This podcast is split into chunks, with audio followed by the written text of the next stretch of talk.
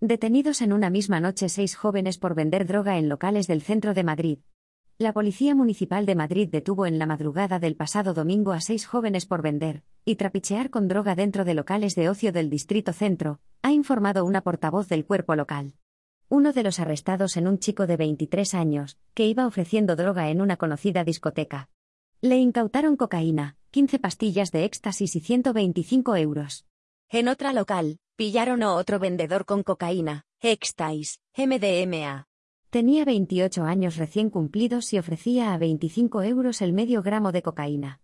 En el mismo establecimiento apresaron a otro chico de 27 años, al que requisaron de sus bolsillos ketamina y antefaminas y 100 euros. Ofrecía pastillas a 10 euros y las llevaba en sus bolsillos.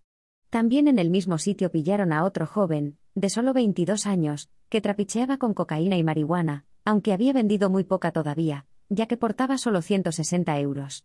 En el último local investigado, los agentes municipales detuvieron a un chico de 21 años y otro de 24 con Tucibi más conocida como cocaína rosa, éxtasis y cocaína normal preparada para su venta y 150 euros.